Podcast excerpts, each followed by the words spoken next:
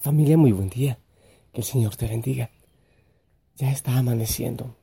Después de mucha oscuridad en este preciso momento, veo como la luz empieza a romper la oscuridad, como empieza a llegar eh, todo el destello del sol.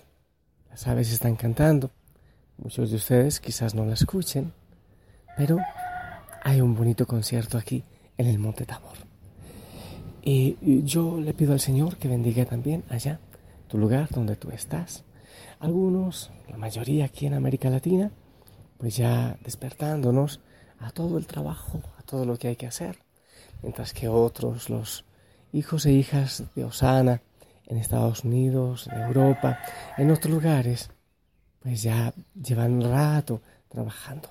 Yo les bendigo allá donde ustedes están.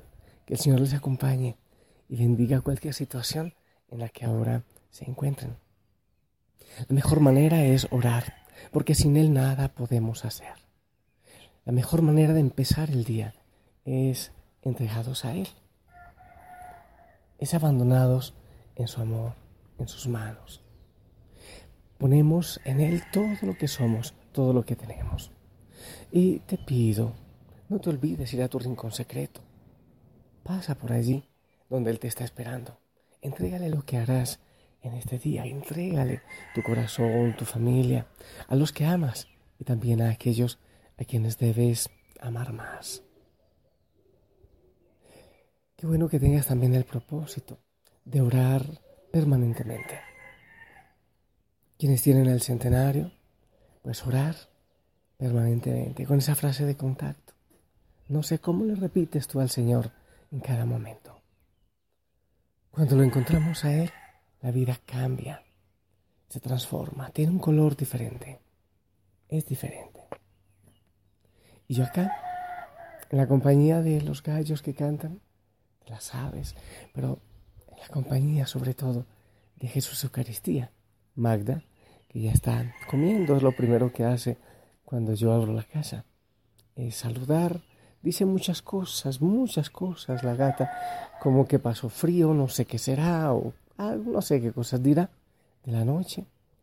Y después de un largo saludo, ya va y busca comida. Eso es de todos los días. Familia, después del domingo de la Epifanía, vamos a leer el Evangelio, porque sigue teniendo mucha relación con la Epifanía. Bueno, el Evangelio hoy es de la multiplicación de los panes, pero quiero compartirte mejor, quiero proclamar la primera lectura, que es de la primera carta del apóstol San Pablo, perdón, San Juan, capítulo 4, versos del 7 al 10. Queridos hijos, amémonos los unos a los otros, porque el amor viene de Dios, y todo el que ama ha nacido de Dios y conoce a Dios. El que no ama no conoce a Dios porque Dios es amor. El amor que Dios nos tiene se ha manifestado en que envió al mundo a su Hijo unigénito para que vivamos por Él. El amor consiste en esto, no en que nosotros hayamos amado a Dios, sino en que Él nos amó primero y nos envió a su Hijo como víctima de expiación por nuestros pecados. Palabra de Dios. Ahí está, familia. Dios es amor. Decía que tiene que ver la palabra del Señor, esta palabra, también con el Evangelio de la multiplicación de los panes, con la Epifanía. Ah, y también ayer, después de la Epifanía, un día después, veíamos cómo Jesús se va a Galilea, a la tierra de la oscuridad. Jesús que se manifiesta como Salvador del mundo en la Epifanía es el, el Dios que da la luz en la oscuridad y que da pan en el desierto. Hoy el Evangelio de la multiplicación de los panes nos habla de eso, del Señor, de Jesús que da pan en el desierto. Allá donde creemos, donde parece que ya no hay nada que hacer, que ya la vida se acaba. Allá donde hay tierra que a nadie le interesa. El desierto a nadie le interesa. Allá surge algo nuevo con Jesús. Jesús viene a dar esperanza en la desesperanza, también en nuestra vida. Anoche concluíamos la oración pidiéndole al Señor que iluminara nuestras oscuridades, entregando todas nuestras oscuridades a Él. La palabra del Señor que proclamo habla del amor. Dios es amor. Y quien no ama no es de Dios, no ha conocido el amor. Me parece tan hermoso cuando tantas veces eh, en, los, muchos grupos religiosos hablamos del Dios del castigo. La palabra del Señor nos habla del Dios que es amor. A uno lo identifican normalmente con una característica. Eh, a mí me dicen mucho el padre alegre o el, o el curita que canta, ah, no sé, el curita de blanco. Mm, distintas maneras me llaman. A Dios se le llama con amor, porque Él es amor. Es la identificación, es la fotografía, es el amor. Eso es una cosa. Más allá de decir que Dios tiene amor, dice que es amor, es hermoso. ¿No te parece? Dios es amor. Y estaba meditando desde anoche. Nosotros los cristianos, los que los discípulos del Señor, los que amamos al Señor, debemos vivir en ese amor. El mundo necesita amor, pero a cantidades industriales necesita amor. Los hogares, la familia, y meditaba anoche, tantos conflictos en la pareja, ¿de dónde vienen? De que el amor, aquel amor que hubo en la primera época, en el amor primero, la relación primera, se va deteriorando, se va llegando a la monotonía. Es tan difícil que pasado cierto tiempo las parejas se sigan diciendo que se aman con la misma fuerza, con el mismo brillo en los ojos que lo decían antes. Es tan difícil. Es tan complicado que un esposo diga a su esposa, mira, yo te amo. Que le diga cada mañana, qué bella estás, qué alegría que tú estés a mi lado. Es tan difícil Muchas veces llegamos tanto a la monotonía y lo mismo de siempre y de siempre y de siempre y ya no hay amor. Tanta gente llega donde mí con dificultades en la relación y yo le pregunto, hay dos preguntas que le hago. Una, ¿le amas? ¿Estás enamorado aún? Y la segunda es, ¿está irremediablemente rota tu relación? Pero también hay otra que hago. ¿Cuánto te ríes con tu esposo o con tu esposa? Cuánto dedican a la risa, a la sonrisa. El amor sí muere. Muchos dicen que no, el amor si fue amor real no muere. Sí, sí muere.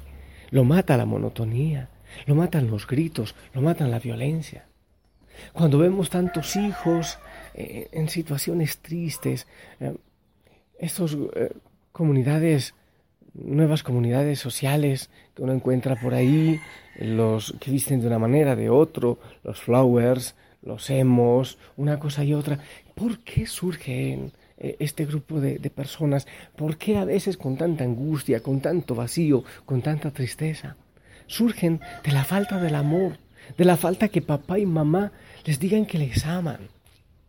El vacío, el faltante, eh, el saldo en rojo de los abrazos y de los te amos en la familia. Los chicos van y los buscan en la calle, los compran en la calle, de manos de cualquier persona. Una niña que no recibe el te amo suficiente en el hogar de papá y de mamá tendrá inseguridad y confundirá mucho lo que significa un te amo sincero de un te deseo. Muchas veces decimos, pero ¿por qué ha ocurrido esto? Tantos incluso que llegan al suicidio. Cada vez que hay un grito, muchos queremos tener el dominio en el hogar mediante el grito, mediante el autoritarismo. Y cada vez que hay un grito, es un, eres una obligación, eres un peso en mi vida. No me satisface que estés. Pero cada vez que hay un abrazo, es un te amo, es un gracias por existir. Eso rompe tantas cadenas y da tanta sanidad. Para mí es difícil. Algunos hemos crecido en culturas donde no nos enseñan mucho a expresar el afecto, a decir te amo, es tan importante en mi vida. Pero debemos empezar a romper esas cadenas, sí, es muy difícil. Es más fácil predicarlo que decirlo honestamente. Pero debemos empezar a, practicarlo. Y que esas palabras de amor, ese te amo, ese eres importante para mí, indudablemente esté sustentado y acompañado por los hechos, por los gestos, por la ternura, por la caricia. Si Dios es amor, nosotros que, que decimos seguirle, que somos sus discípulos, que le seguimos, debemos vivir ese amor. Me encanta cuando el Papa Francisco habla de la revolución de la ternura. Me encanta la invitación que hace incansablemente al amor, a la misericordia, de manera especial en este año de la misericordia, y el amor que debemos encontrar en la iglesia, en los sacerdotes, en el sacramento de la reconciliación. Yo no sé cómo podemos mostrar una cara de Jesús en rostros amargados, arrugados, entristecidos. Es difícil, ¿verdad? Nos hace falta ser más alegres. Yo les pido y les, bueno, no sé si decirlo, les pongo como tarea para este día, ¿por qué no trabajamos el abrazo? ¿Por qué no trabajamos la ternura? ¿Por qué no nos hacemos expertos en dar cariño, en dar ternura a los que están cerca? ¿Cuánto tiempo hace que no le dices a tu esposa que le amas, que ella es importante para ti? Que le das gracias al Señor de que le haya puesto a ella a tu lado. ¿Hace cuánto que no le dices? O a tus hijos, que no les miras, que no te acuestas un ratito al lado de ellos, que no les acaricias. Quiero, quiero hacerte acuerdo. El saldo en rojo de abrazos y de te amos que haya en el hogar se busca en la calle. ¿De dónde surge la infidelidad? Bueno, hay muchas razones, pero una muy importante es del hastío, del cansancio, de la monotonía. Dediquemos tiempo al amor y obviamente al amor de Dios. Permitamos también que Él nos diga que nos ama en la creación, en la familia, en todo lo que recibimos en cada momento. El yo te amo rompe muchas barreras, sana tanto. A esos hijos adolescentes que a veces parecen crueles, que muchas veces son crueles. Quizás les ha faltado muchos te amo. A tu esposo que es insípido, frío, le ha faltado el te amo. Señor, ayúdanos a amar como tú, porque tú eres amor. Ayúdanos a sacar el miedo, el temor, para que entre tu amor.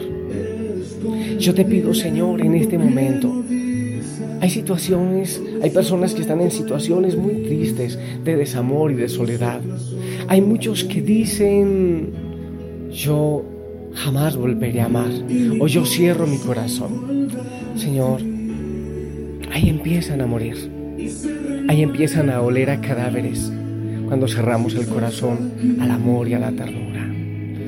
Te pido, Señor, que sanes el corazón de tantos hijos e hijas que están tristes, de aquellos que sienten que las cosas no van bien, de aquellos que necesitan amor, tantas mamás y papás también, que sienten que han sido mal recompensados por sus hijos, su trabajo, su esfuerzo. Sana, Señor, sus corazones. Eso te pido en este momento, que sanes sus corazones y que les bendigas. Desciende sobre mí como brisa que destile sobre mí tu poder en mi